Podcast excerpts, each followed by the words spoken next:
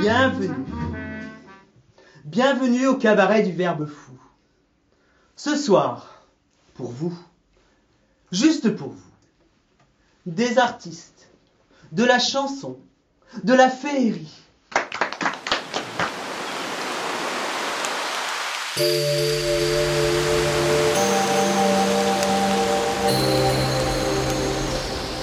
Belvédère.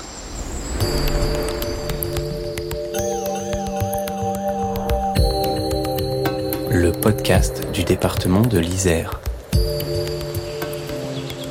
Pour ce deuxième épisode de Belvédère saison 2, nous vous emmenons au théâtre pour un moment ensemble. Vous ne connaissez pas? C'est pourtant déjà une pièce à succès.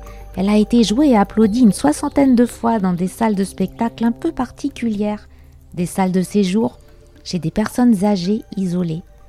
Et peu importe s'il n'y avait parfois que trois personnes dans le public, la magie du spectacle vivant était là dans leurs yeux.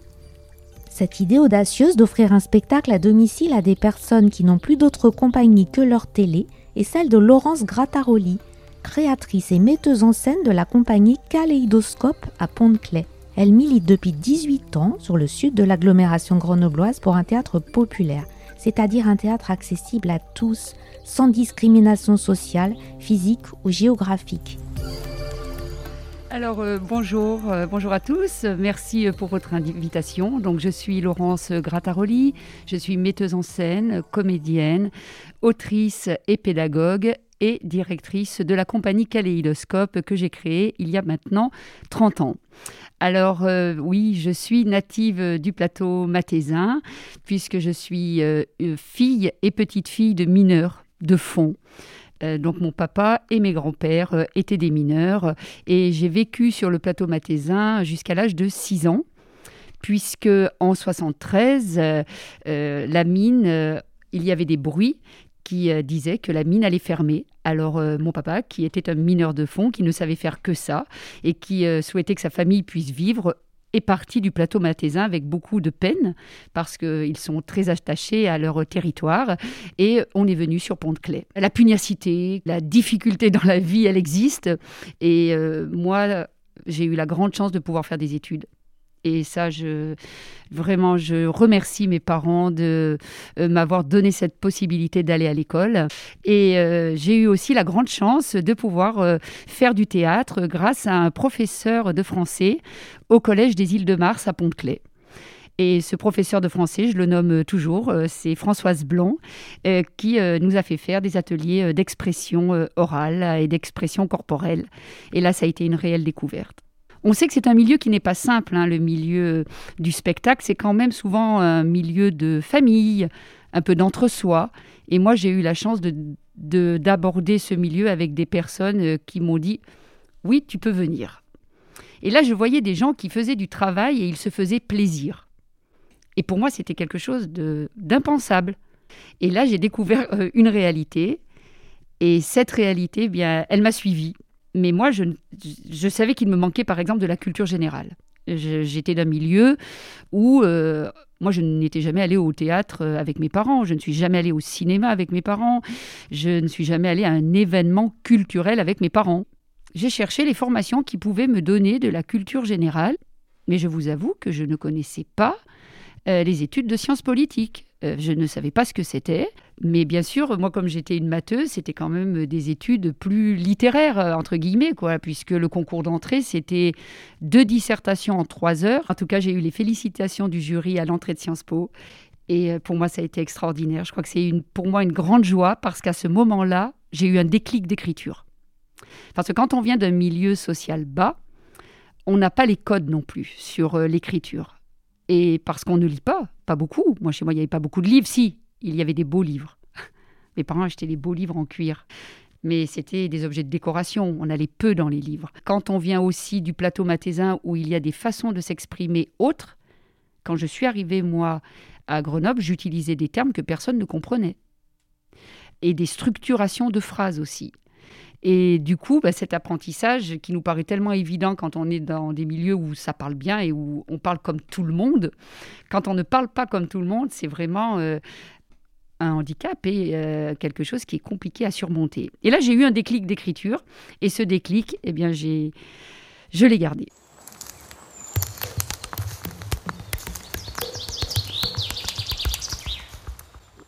Donc voilà mon parcours, euh, je dirais euh, mon cursus scolaire et puis mon, mon enfance, voilà de comment, comment j'ai grandi.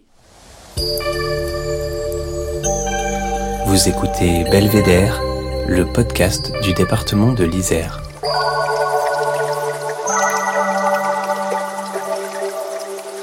D'abord, je pense que comme j'ai eu une grand-mère extraordinaire, je pense aussi que ce travail vient de tout ce que cette personne m'a apporté. Et c'était ma mémé Paulette de la mode Saint-Martin, du Vivier exactement. Et je travaille autour euh, des personnes âgées depuis 2006. J'ai monté un spectacle qui s'appelait Une vie, qui a été tourné euh, pendant des années dans les euh, instituts d'infirmiers, qui était le droit de mourir dans la dignité. Ensuite, j'ai monté un spectacle avec des jeunes qui s'appelait Le voisin du troisième, qui était déjà un problème sur l'isolement des personnes âgées. Ça, c'était en 2011. Et puis, euh, il y a trois ans, euh, trois, quatre ans, cette idée euh, revenait et je me disais que ces personnes âgées, isolées chez elles, eh bien, leur droit culturel au spectacle vivant, eh bien, elles ne l'avaient plus beaucoup. Alors elle pouvait bien sûr regarder la télévision, écouter de la musique, mais aller voir des spectacles, eh bien elle ne l'avait plus ce droit. Et je me suis dit que c'était important de le reconsidérer. Et du coup, je me suis dit, non, j'ai pas envie de faire de lecture, envie de raconter un conte, même si j'adore ça, puisque j'avais ouvert la première édition des Arts du Récit. Vous vous rendez compte, ça fait quelques années. Mais j'avais envie de faire un vrai spectacle un vrai spectacle à domicile avec euh, du beau, du merveilleux, c'est-à-dire que les spectateurs euh, qui regarderont ce spectacle seront émerveillés au même titre que quand nous, nous allons dans une salle de spectacle. Ce projet se nomme Un moment ensemble. Alors, euh, moi, je me suis dit, il faut d'abord que ce soit un spectacle qui soit adaptable dans tous les lieux du plus petit appartement à la plus grande maison. Donc nous allons concevoir déjà un décor modulable. Puisqu'un spectacle, il y a un décor. Suite à ce spectacle, ce qui est aussi important, c'est la suite, c'est qu'on va prendre un goûter ensemble. Parce que dans la belle tradition française, on sait aussi que la table est un lieu de convivialité extraordinaire et que la parole se libère autour de la table. Et quel moment émouvant de voir ces personnes qui depuis un moment n'invitent plus, sortir leurs beaux verres, sortir leurs belles assiettes et servir le goûter. Et là, mais c'est un moment incroyable, on dirait qu'on est des amis depuis dix ans. C'est-à-dire qu'on a échangé quelque chose de fort parce que le spectacle vivant le permet aussi. C'est un catalyseur euh, d'émotions. C'est un bouquet de fleurs des champs. C'était tellement étonnant. On ne savait jamais ce qui nous attendait. C'était la surprise, c'était une petite joie qui passait.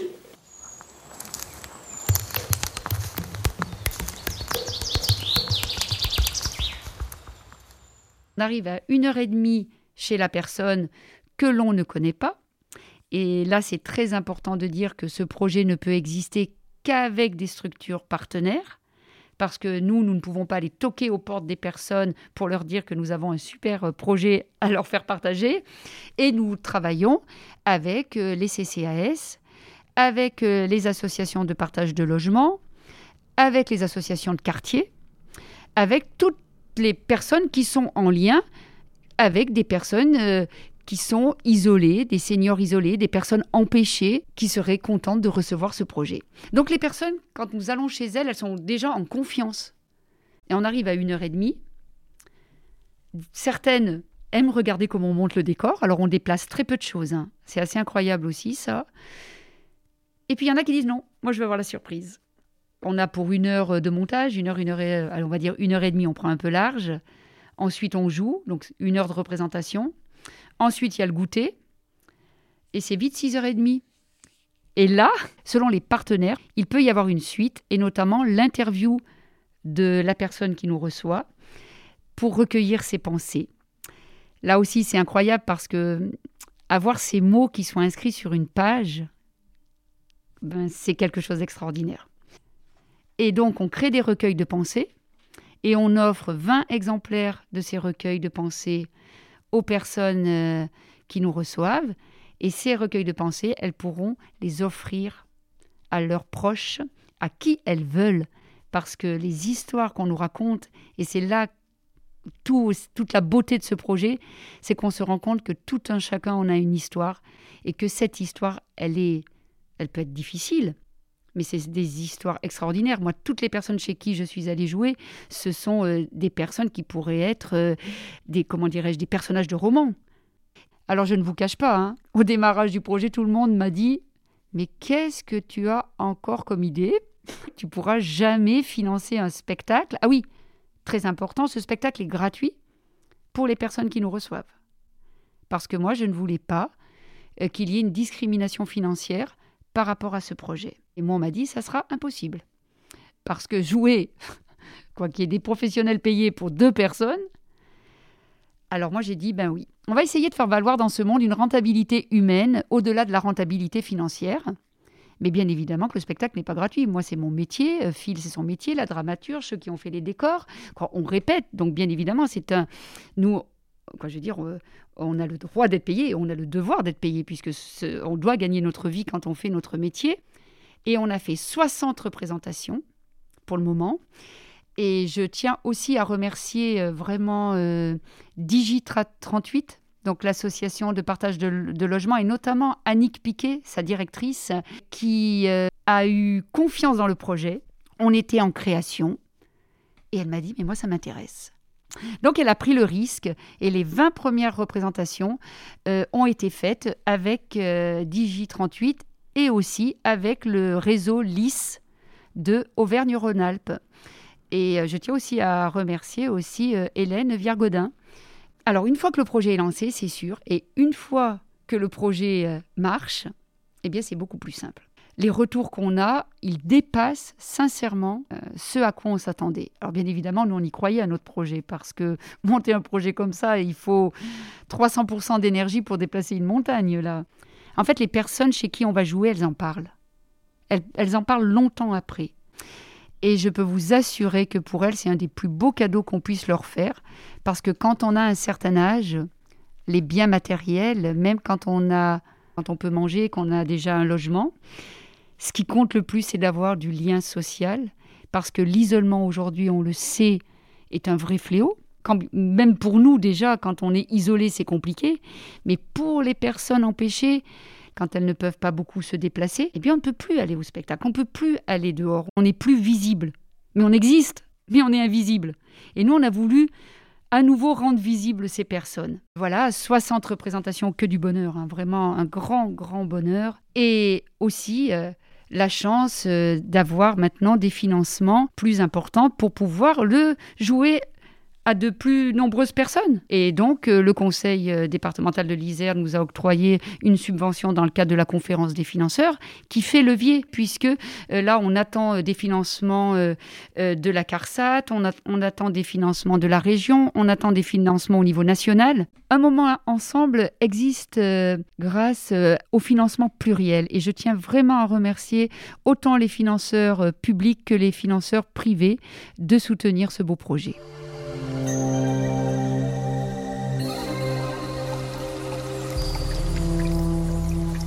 Alors mon belvédère à moi en Isère, c'est le Moucherotte, à Saint-Nizier du Moucherotte, dans le Vercors. Alors pourquoi? Parce que d'abord je suis quelqu'un qui est proche de la nature, j'aime beaucoup randonner et j'aime cette randonnée qui part de Lens en Vercors pour arriver euh, au Moucherotte, à Saint-Nizier du Moucherotte. Et quand on arrive en haut du Moucherotte, on a une vue panoramique euh, sur Grenoble et en temps ensoleillé, on voit le Mont Blanc. Et moi, je trouve que c'est extraordinaire de pouvoir voir le Mont Blanc de ce point-là.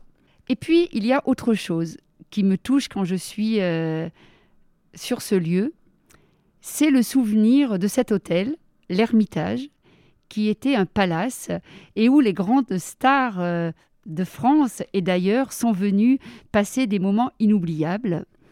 Et moi, en tant que personne de théâtre, euh, j'imagine ce qu'elles ont pu vivre dans ce lieu. Un lieu mais magique, un lieu incroyable, puisqu'elle montait en téléphérique, mais ce n'était pas un téléphérique, euh, je dirais, ordinaire. Les cabines de téléphérique étaient des carrosses.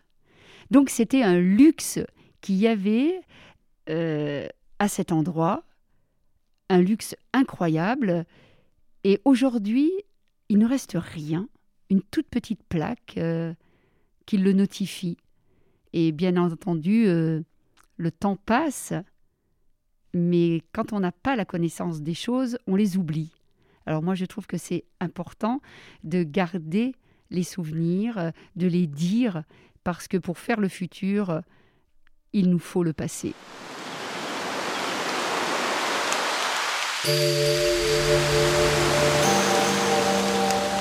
Alors Belvédère épisode 2 saison 2 avec Laurence Grattaroli, c'est fini pour aujourd'hui. Merci de votre présence et de votre écoute. Si vous avez aimé, retrouvez-nous sur toutes vos plateformes de podcast préférées sur isère.fr. Belvédère est un podcast produit par le département de l'Isère. Les propos ont été recueillis par Véronique Granger. La réalisation est signée Émilie Vadel de Scadianco. Et la musique est de Denis Morin, Vague Imaginaire. À bientôt!